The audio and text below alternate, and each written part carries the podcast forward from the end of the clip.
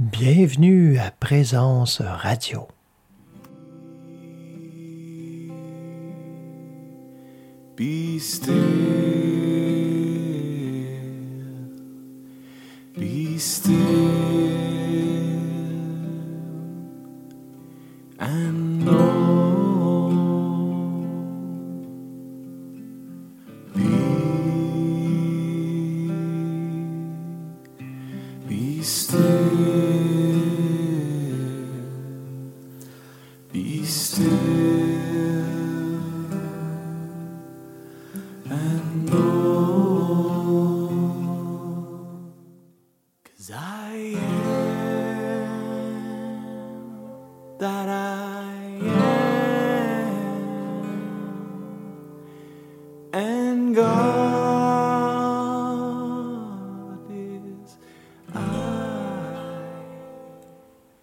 Bienvenue et bonjour à tous et toutes. Euh, Déjà deux semaines de passé. On s'est arrêté pour une petite relâche euh, la semaine dernière.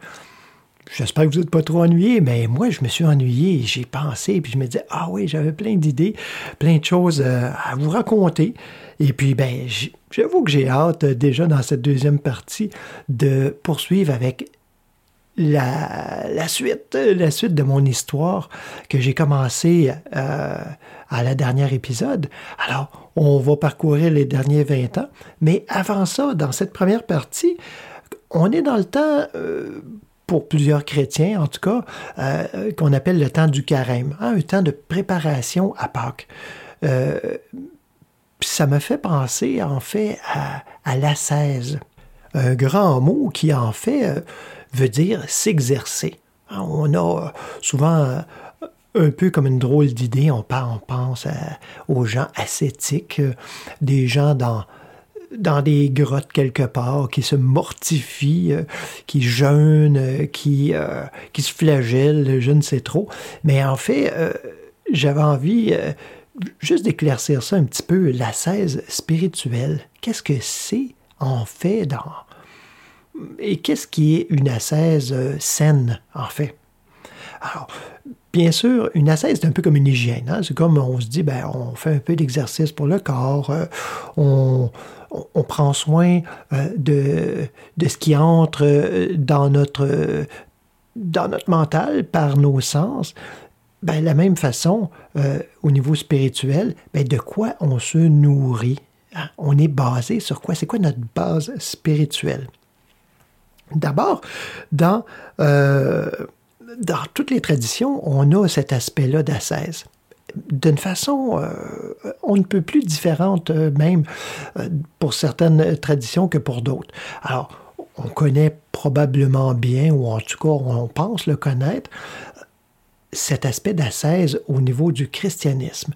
Ah, Le christianisme, de façon traditionnelle, c'est pas la voie que j'adopte et que, que, que j'en- que j'enseigne non plus, mais cette approche traditionnelle est beaucoup centrée, beaucoup trop, sur le sacrifice. On est resté avec une mentalité euh, euh, un peu archaïque d'un sacrifice. Euh, d'un sacrifice, euh, euh, dans le judaïsme, un sacrifice animal. Ah, il faut que le sang coule. Et puis, ben, on vous, voyez très bien et très facilement comment on a tout plaqué ça sur euh, le maître Jésus, ou comme, j'aime mieux l'appeler, Yeshua. Alors, on a tout plaqué ça sur lui, sur son, son histoire, sur son expérience, pour que ça soit acceptable. hein, euh, chez les Juifs, parce que ben, les premiers chrétiens étaient juifs. Donc, tout cet aspect de sacrifice, de martyr, de mourir, de verser son sang euh, en sacrifice, en rémission de certains péchés, tout ça. Ça, ça l'a imprégné euh, fort malheureusement d'une façon quasi indélébile tout, tout cet enseignement qui est tellement beau et tellement d'une grande profondeur quand on en- on n'entretient pas euh, une idolâtrie par rapport à un personnage, euh, quand on, on entend plutôt ce message-là d'une façon intérieure, c'est-à-dire que le Christ est notre état de conscience éveillé. Même si on ne le sent pas éveillé encore, là, mais c'est là. C'est comme la graine, le potentiel, il est là. Et en fait, c'est cet aspect-là que j'enseigne. Bien sûr que euh, dans une version plus, euh, j'allais dire moderne, mais dans une version plus, euh, peut-être même scientifique, pas la science nécessairement au sens où on l'entend, mais dans, une, dans le sens où applicable et démontrable de l'enseignement de Yeshua, on voit que c'est c'est pas tout à fait ça, cette histoire de sacrifice et cette histoire de se tourner vers un Dieu extérieur. C'est complètement différent. Donc, la cesse devient euh, une hygiène personnelle, euh, à la fois mentale, c'est-à-dire de qu'est-ce qu'on entretient en pensée, mais en conscience, on pourrait dire encore plus profondément, qu'est-ce qu'on en comprend de ce Dieu euh, qui est source, qui est la substance de, de toute chose, euh, de tout être. Alors, ça déjà, c'est assez révolutionnaire si on part d'un point de vue plus traditionnel. Alors, mais qu'est-ce qu'on entretient euh, comme, euh, j'ose pas dire croyance, parce que c'est plus qu'une croyance, mais ça se peut que ça commence comme une croyance. Mais qu'est-ce qu'on entretient comme conviction intérieure? Parce que c'est ça qui va se démontrer éventuellement dans notre expérience. Vous voyez, euh, la 16 devient alors euh, une hygiène euh, de conscience, une façon de vivre, plus qu'une religion, en fait, mais qui se démontre, qui est pratique. Donc, regardons un petit peu le côté, en fait, c'est très proche, on pourrait dire, sur plusieurs points, du bouddhisme, qui est plus une façon de vivre et qui euh, nous apprend différents modes, euh, différentes techniques, euh, différentes façons de faire pour une vie plus heureuse. Ah, parce qu'on pourrait résumer un petit peu ça, le message du- euh, comme ça. Euh, le message du Bouddha qui disait, eh bien, je suis un homme, j'ai atteint le bonheur et je suis venu pour vous l'enseigner. Hein? Mais en bon occidentaux, euh, on a tout récupéré ça, puis on a rendu ça un petit peu rose bonbon. Euh, je peux vous en parler parce que moi, j'ai vécu les coulisses euh, du bouddhisme. Et c'est rien de, de- de mauvais, là. Mais c'est juste que c'est peut-être pas complet ce qu'on a comme, comme image ou comme euh, euh, panorama euh, du bouddhisme. hein. Les gens me disent souvent, moi j'aime ça le bouddhisme, c'est inclusif et puis tout le monde va atteindre l'éveil, tout le monde, tout le monde est, ég- est- est- est égal, hein. on a une égalité des sexes, de, de l'homme, la femme et tout ça. Et moi, je me dis, oh là là, ils connaissent pas les textes, oh, ils connaissent pas le- les coulisses, ce qui se dit dans les monastères, euh, pas devant, même pas devant les gens, mais en arrière, hein, euh, avec ces textes où on dit que pour atteindre l'éveil, il faut quasi absolument être un moine, parce qu'il faut avoir renoncé à, tout, et, et- et- en grande partie à la sexualité. Euh, aussi, on a. euh, c'est un peu plate, hein, on est le lendemain, euh, j'enregistre le lendemain euh, du jour de la femme, et puis euh, c'est triste à dire, mais certains textes qui n'ont pas été retenus par la majorité, là, hein, oubliez pas ça, mais qui disent qu'une femme ne peut pas atteindre l'éveil. C'est impossible. Alors elle doit attendre d'être réincarnée éventuellement en homme, et et puis encore là, comme je l'ai mentionné, c'est pas suffisant.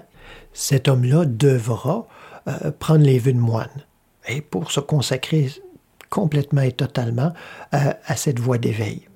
Who the hell are we to determine the next course of evolution for this people? Alors, vous voyez qu'on est euh, un petit peu loin de ce qu'on entend parler. Bien entendu, plusieurs mouvements qui sont venus par la suite, dont euh, le mouvement du grand véhicule, le Mahayana, euh, lui a eu une grande ouverture et donc hein, homme, femme, euh, moine, pas moine, euh, euh, laïque en- euh, dans, le monde, euh, peu importe, tous ont accès à cet éveil euh, dans plusieurs textes. Pas tous, mais dans plusieurs textes. Donc, euh, tout n'est pas perdu, même chez les bouddhistes. Alors, vous voyez, euh, alors, au niveau de la 16, dans le christianisme, on a cet aspect-là euh, qui peut être fort de, jeûne, euh, un aspect de de se rendre la vie dure hein, euh, corporellement pour, j'irais même jusqu'à dire qu'il y ait une certaine souffrance, pour imiter, on croit, hein, dans une compréhension erronée, pour imiter le Christ. Et puis, parallèlement, dans le bouddhisme, on n'a pas cet aspect-là, euh, ou très très peu, euh, cet aspect de, jeûne, par exemple, euh, ou cet aspect d'exagération dans un sens ou, dans l'autre. hein. C'est la voie du milieu, une équanimité. En fait, ça, c'est universel. Dans toutes les mystiques, ça, ça se retrouve éventuellement, et même les sages qui deviennent encore plus sages éve- éventuellement, finissent par abonder dans ce sens-là. hein. Sans, sans jeûne et sans, en anglais on dit euh, euh, no fast and no feast, Hein, c'est-à-dire pas de, pas de grands banquets puis de- d'exagération non plus, on s'empiffre pas, mais c'est ni, ni l'un ni l'autre, Euh, c'est juste normal, une hygiène. En fait, c'est ça la 16. La 16, c'est un exercice. On disait ce mot-là euh, pour les premiers euh, athlètes olympiques. On disait qu'ils pratiquaient la 16. hein. Ben, on le sait encore aujourd'hui. euh, c'est toute une ascèse, mais pas une ascèse spirituelle. Vous voyez, c'est toute la différence. là. Alors, on ne parle pas de la même chose ici. On a parlé du bouddhisme, et puis ça m'a fait penser à, à un chant du noble chemin qui a été composé euh, par François Duranceau sur euh, une mélodie sur euh, le mantra Om Mani qui est le mantra euh, du Bouddha de la compassion. Alors, je vous laisse écouter ça.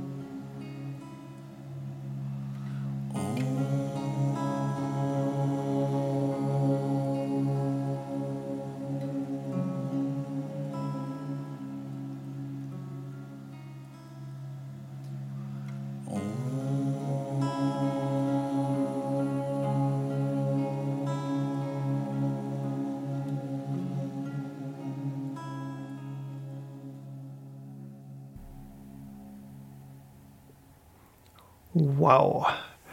Quelle incroyable intensité, hein? On parle 16, ça fait un peu drôle.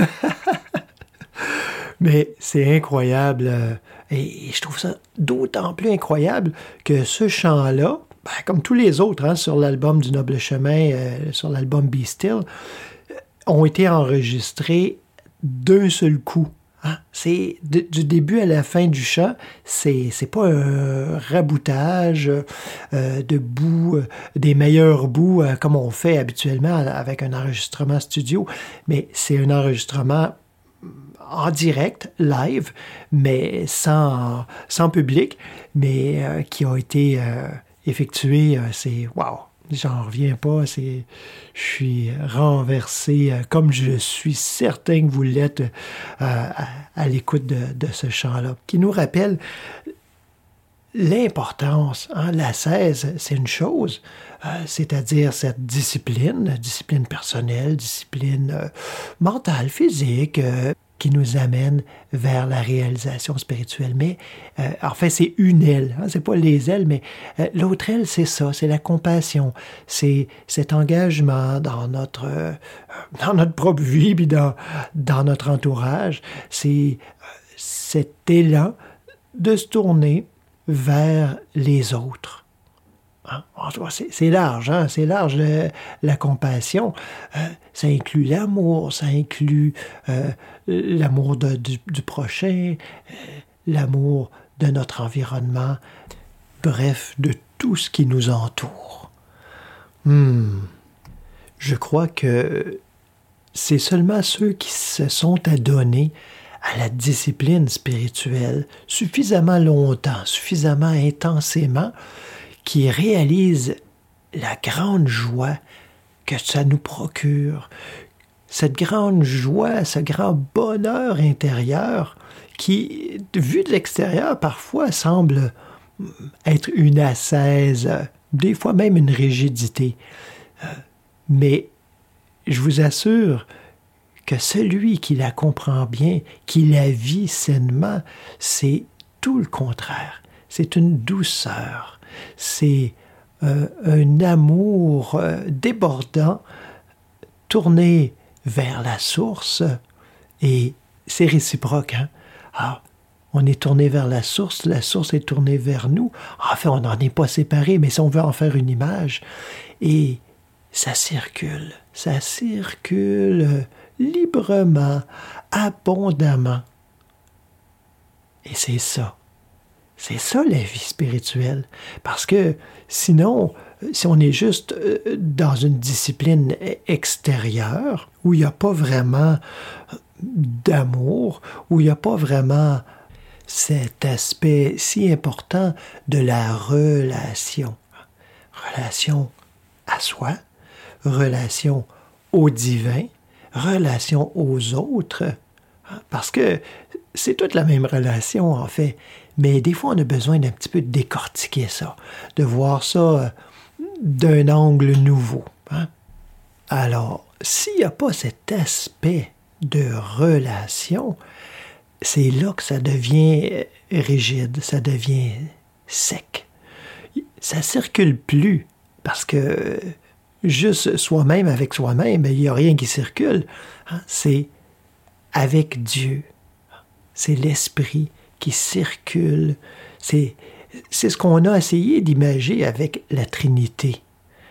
Pour montrer que c'est pas non plus juste deux.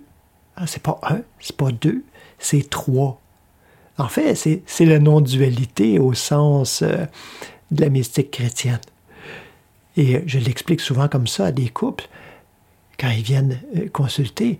Je leur rappelle que l'amour, c'est pas juste entre deux personnes. Parce que ça, on parle de l'amour humain.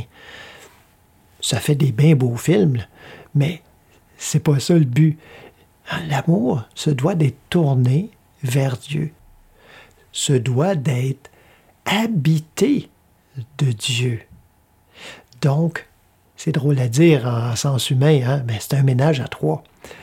Tout ça se vit avec et en Dieu, dans la reconnaissance de notre propre identité. Oh, écoutez, on pourra en parler longtemps de ça, mais je m'arrête là-dessus pour euh, vous faire entendre un très beau chant de Chayato qui s'appelle Revenir à toi. On revient jamais suffisamment à Dieu, donc euh, laissons-nous bercer par ces belles paroles, cette belle mélodie, et on revient ensuite avec la deuxième partie.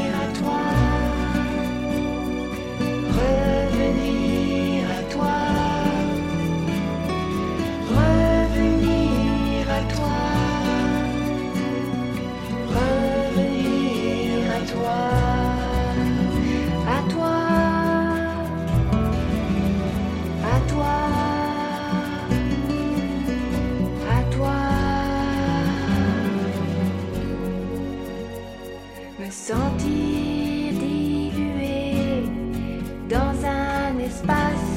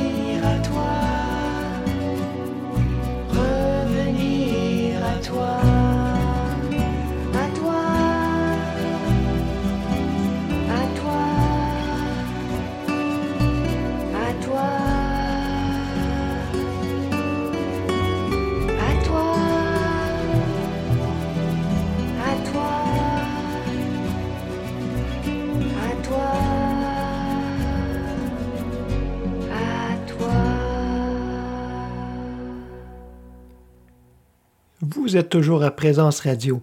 Alors, dans cette deuxième partie, on va poursuivre avec euh, ben, le récit que j'ai commencé euh, de ma petite histoire euh, d'une, comme je disais, presque 40 ans là, de, d'expériences et de toutes sortes de vécus avec la spiritualité. Et puis, bon, et évidemment, j'ai sauté bien des bouts. En fait, j'avais euh, terminé le récit avec euh, cette expérience euh, monastique dans un monastère bouddhiste. Mais juste avant ça, avant d'entrer au monastère, j'avais travaillé pendant à peu près une dizaine d'années comme préposé aux bénéficiaires. En France, je pense qu'on dit aide infirmier. Et euh, bon, dans différents centres euh, et hôpitaux. Et puis, j'avais privilégié un endroit, un centre de personnes âgées, parce que il y avait l'opportunité de d'avoir un poste à temps plein plus rapidement. Et euh, finalement, c'était pas mal long. Et après presque dix ans, justement, j'avais cette opportunité-là euh, qui se présentait à moi. Et puis, j'ai euh, j'ai décliné, en fait. J'ai décidé de partir, de tout laisser et d'aller vivre à la campagne euh, sur une ferme biologique avec quelqu'un que j'avais rencontré, un homme qui m'avait proposé un projet et tout ça. Et puis, bon, ben, conjointement, en fait, on a monté un projet qui s'appelait euh, la ferme Yogi Coster. Ça, c'était son nom, lui qui, auquel il tenait beaucoup. Alors, c'était la ferme Yogi Coster et le Noble Chemin. C'est là que le Noble Chemin a commencé, en fait, euh, que le nom est venu pour la première fois. Le but pour moi, c'était d'aller ouvrir un centre de méditation euh, sur cette ferme-là. Et lui, ben, c'était de, de- pouvoir accueillir, c'est ça, ces gens-là, puis aussi de faire connaître l'agriculture biologique euh, responsable et tout ça. Et puis, bon, finalement... euh, comme vous avez pu voir, ça n'a pas fonctionné. Je raconte pas plus l'histoire parce que je pourrais passer la prochaine demi-heure là-dessus. Suite à ça, revenu à Montréal, euh, et pas, pas longtemps après, euh, je suis entré au monastère avec le récit avec lequel j'ai terminé euh, au dernier épisode. Eh bien, rempli de cette expérience spirituelle, pour le moins ébranlante intérieurement, je suis sorti du monastère et puis si, si j'avais la croyance au diable, je dirais qu'il m'attendait à la porte quand je suis sorti. Et je suis sorti, euh, bon, j'avais plus rien. A même fallu que j'aille m'acheter des vêtements. Je n'avais que, que deux robes de moine euh, ben, que je n'avais plus en sortant du monastère. Donc, j'ai dû aller m'acheter des vêtements euh, avant de partir. Et puis, je suis allé, imaginer, à... Bon, j'étais rendu à quel âge? Dans dans la trentaine en tout cas, retourner vivre chez ma mère pendant un, petit moment pour, euh, ben, juste pour pas être dans la rue finalement. Alors, euh, suivi une période, euh, si j'avais écrire un livre avec cette période-là, je l'appellerais Biographie d'un moine déchu. Cette expérience-là, c'est hum, pratiquement tourné contre moi parce que elle a été récupérée par le personnage qui a pensé que c'était par lui-même qu'il avait atteint cela. Que, et bon, en tout cas, il y a eu euh, une, période où ça a été euh, vraiment la déchéance euh, spirituelle. Je rends grâce, en fait, pratiquement tous les jours, d'avoir pu sortir de ça, de ne pas avoir resté pris, englué dans ce gonflement de l'ego. Mais Néanmoins, ça a été une période très créative au niveau de l'écriture, particulièrement la poésie spirituelle. Et j'avoue que l'esprit était à l'œuvre parce que je relis, euh, j'ai relu, en fait, il n'y a pas si longtemps, euh, des passages et je me disais, waouh, mais j'avais pas compris ça, mais j'ai été capable de l'écrire. Alors, ce n'était pas moi. Vous voyez, malgré tout, l'esprit est à l'œuvre, euh, transpire, transparaît à travers euh, même euh, une apparente déchéance. Alors, il y a eu cette période-là. Ensuite, sans jamais laisser cette passion pour la spiritualité, mais qui, qui s'élargissait euh, au- au-delà du bouddhisme. Beaucoup, euh, comme je l'avais mentionné, il y avait toujours une trame de fond de mystique chrétienne qui m'interpellait, mais bon, j'y comprenais pas grand-chose, mais j'étais pas capable de, de m'en défaire. J'y revenais, j'y revenais sans cesse. J'ai éventuellement euh, repris le travail à l'hôpital, toujours comme préposé aux bénéficiaires, où j'ai fait presque un autre dix ans, où j'ai rencontré plein de gens, où euh, euh, plein de choses se sont ouvertes, mais aussi ce retour, cette redécouverte du bouddhisme par la voie des anciens, le Theravada. Euh, beaucoup de gens connaissent cette voie-là par le vipassana, c'est-à-dire, bon, un vipassana qui est un peu limité dans son, dans son approche avec euh, M. Goenka. Mais moi, j'ai eu la chance de rencontrer des moines qui enseignaient le vipassana euh, tel que vécu euh, à l'époque du Bouddha, littéralement, et qui est beaucoup, beaucoup plus complet, et où j'ai eu euh, une expérience incroyable. Ça me faisait peur un peu. Je me souviens, la première retraite de dix jours. Euh, je m'étais inscrit, j'arrive là, et j'étais un peu, et même pas mal tremblant parce que je me disais, ouf, hey, dix jours là, et je savais qu'on faisait une dizaine d'heures de méditation par jour. Je me disais, waouh, c'est. euh, j'avais un petit peu peur, j'avoue, de perdre la boule, de, de- que ça soit trop intense. J'arrive là, imaginez-vous donc, je suis le seul participant. Les moines avaient annoncé euh, cette retraite-là, euh, je pense, euh, moins d'une semaine avant le début euh, de la retraite. Donc, sans la conscience que les gens en, en Amérique travaillent et qui doivent prendre des vacances pour se libérer dix jours et que c'est pas facile. Alors, j'arrive là, je suis seul, accompagné par deux moines qui me, qui me soutiennent euh, pendant ces dix jours. Deux moines et une sœur aussi que ah, par la suite j'ai pu euh, avoir comme accompagnatrice. Ça a été fantastique. J'ai tellement aimé ça que aussitôt que j'ai fini le 10 jours, j'ai dit c'est quand le prochain 10 jours? Ben, il me dit c'est dans 10 jours. Donc, euh, en 30 jours, dans l'espace d'un mois, j'ai fait 20 jours de ce, type de retraite. de- j'ai vécu euh, ben, comme un moine, en fait. D'ailleurs, à, ce centre-là, comme c'est la tradition des anciens, c'est différent un peu aussi le fonctionnement. J'ai pris euh, de façon, entre guillemets, temporaire, ils n'aimaient pas ça quand je disais ça, mais les, vœux de moine. Parce qu'ils me disaient toujours, mais c'est toujours temporaire, tout est temporaire. De toute façon, eux souhaitaient beaucoup que je reste comme moine. Mais je prenais les vœux, alors bon, je devais me raser la tête, euh, me défaire de mes vêtements, euh, porter la robe de moine durant toute la retraite. Pour moi, c'était une grande motivation parce que ça me donnait cette énergie de dire, OK, ben, je dois donner l'exemple, donc je peux pas me relâcher, je peux pas, euh, euh, peux pas juste surfer euh, sur, sur la vague, là, puis somnoler un peu. Alors, tu es assis en avant, puis tu donnes l'exemple. Parce que les gens n'ont aucune idée si ça fait euh, 20 ans que tu es moine ou si tu viens tout juste de prendre les, les vœux. Donc, ça, ça a été une très, très belle expérience. Et par la suite, j'ai eu il y a une sœur, euh, qui m'a accompagné et qui, elle, a vite cerné euh, ma force dans cette euh, pratique de la méditation, qui était euh, le, bon, le vipassana, c'est comme la plupart le connaissent, euh, l'observation des sensations. hein. On fait un scan, on sent les sensations euh, à partir des pieds, on monte, on monte jusqu'au sommet de la tête et on redescend, comme ça on fait un scan. Alors la plupart des gens qui ont pratiqué le vipassana, c'est comme ça. Euh, Nous, c'était beaucoup, beaucoup plus élaboré et on, allait aussi dans les autres aspects, c'est-à-dire l'observation de l'esprit et des objets de l'esprit. En fait, les objets de l'esprit, ça, euh, c'est plus les, concepts.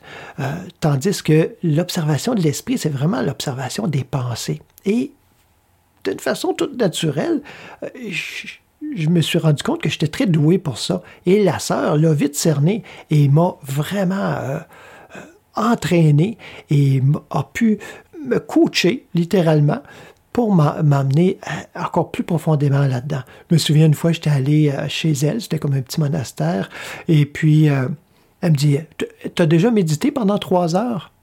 Ben, je dis, euh, oui. Elle dit, non, non, mais tu t'assois puis tu bouges pas pendant trois heures. Oh, je dis non. Elle dit, ben, aujourd'hui, c'est ça qu'on fait. Alors, toutes sortes d'expériences comme ça. Finalement, je mentionnais tantôt, c'était 10 heures de méditation par jour, mais en fait, c'était plus que ça. C'était presque, c'était pratiquement 15 heures de méditation par jour pendant les retraites. C'est un peu kamikaze. Je dis pas qu'il faut faire ça puis que c'est nécessairement la voie. Moi, ça m'a aidé à ce moment-là. Je ne recommencerai pas ça nécessairement. En tout cas, pas de cette façon-là. Mais ça a été une très belle expérience que j'ai poursuivie par la suite euh, et à ce centre-là où j'allais une fois par semaine, une journée entière que je consacrais à la méditation. Évidemment, je méditais au quotidien, mais j'ai continué de façon très sérieuse. Et à un certain moment, il y a eu un déclic, un autre.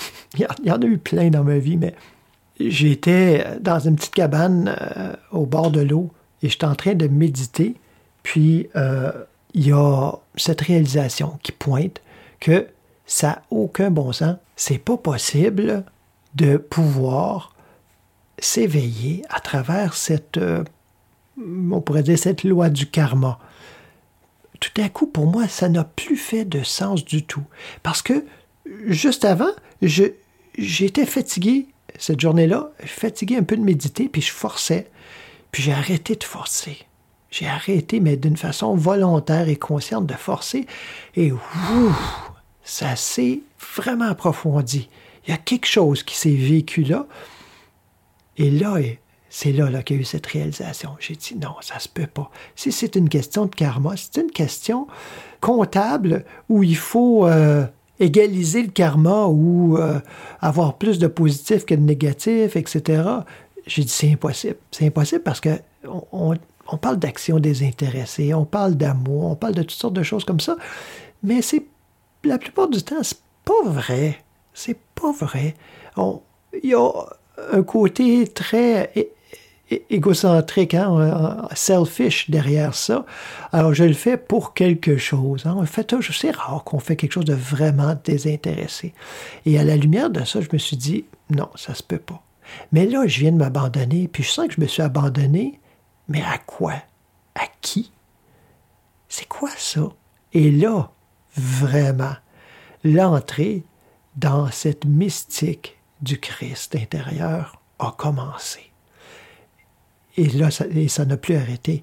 Ah, il y a, eu, euh, ça a été long euh, avant de pouvoir euh, vraiment laisser les concepts tellement ancrés euh, du bouddhisme, ils sont pas mauvais, là. C'est juste qu'il y avait quelque chose qui se transformait et je devais les laisser.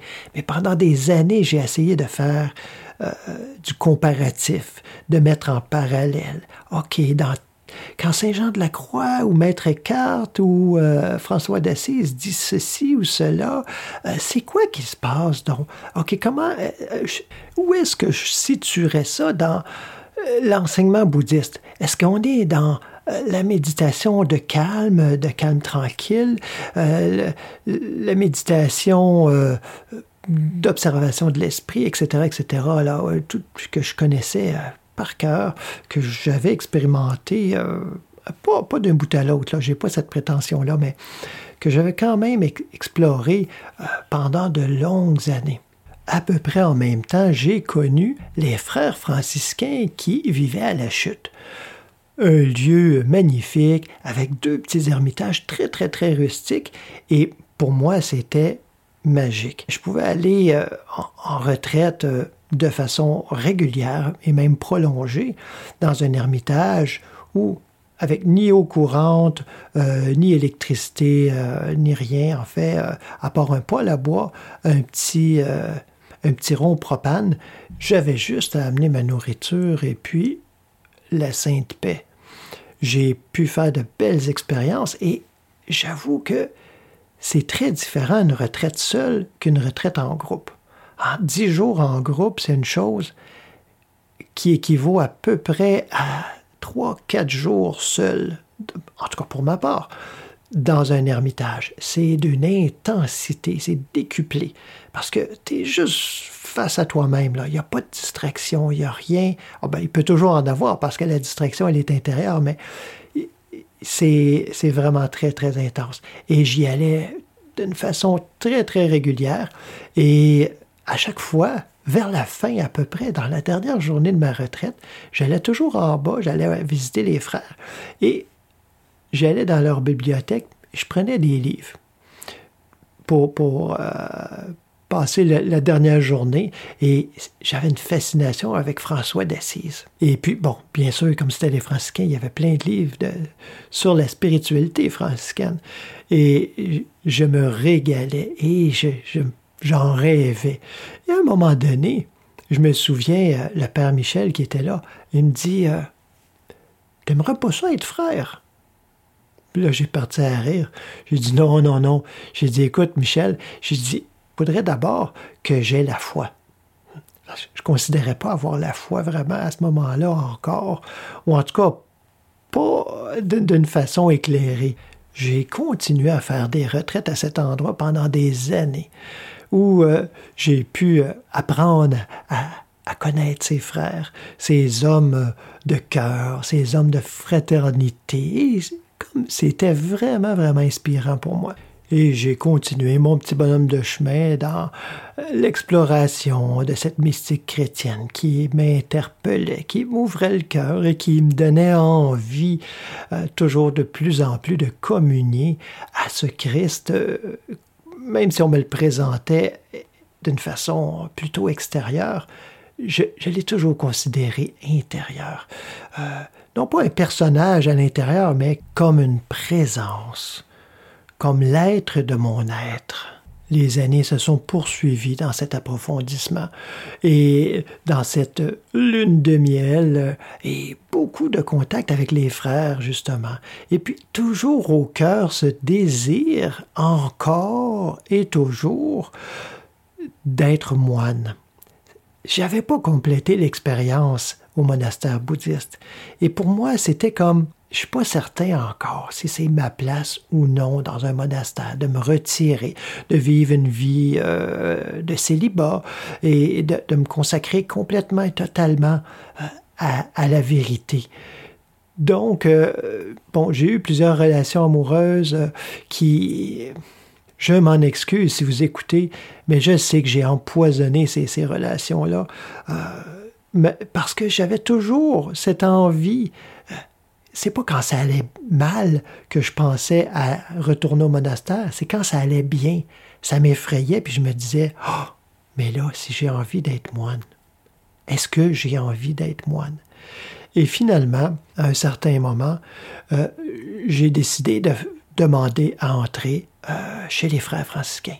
Alors, c'est, laissez-moi vous dire que c'est, c'est tout un processus. Je pensais que c'était beaucoup plus simple que ça et je me disais, ben, en plus, je les connais bien. C'est probablement pas très euh, compliqué. Écoute, c'est des amis. C'est tout un processus, c'est tout, c'est quasiment une thérapie. Euh, j'ai dû passer par, toutes sortes d'étapes euh, qui m'ont fait grandir déjà avant même là, euh, de dire OK, on commence un processus de discernement. Et c'est un processus de discernement qui a duré pratiquement un an, euh, non pas en résidence, mais euh, à partir du moment où je me suis dit, eh bien bon, c'est là que je m'en vais. Donc, je commence tout de suite cette vie. Euh, je me suis plutôt retiré. Euh, j'ai commencé vraiment les pratiques spirituelles en lien et en accord avec, avec cette communauté. Et puis est venu le moment plus intense de discernement en résidence.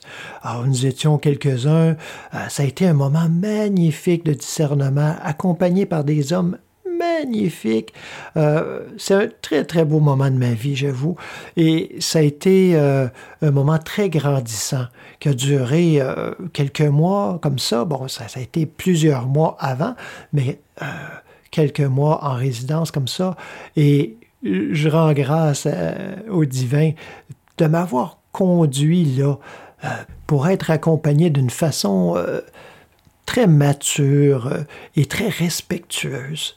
Et il est venu un moment où, justement, à travers la prière, à travers l'écoute euh, profonde, c'est venu très, très, très euh, clair pour moi que ce n'était pas ma place. Ce n'était pas euh, ma voie. C'était pas juste une question de célibat, là. C'était une question de, de spiritualité. Mais à partir de là, et je me souviens, il y a un frère, ah, bon, plus- plusieurs m'ont, ben, enfin tous les frères présents m'accompagnaient, mais il y avait, euh, j'avais un accompagnateur plus précisément, et il m'a dit, tu sais, il dit, tu vas le savoir rapidement.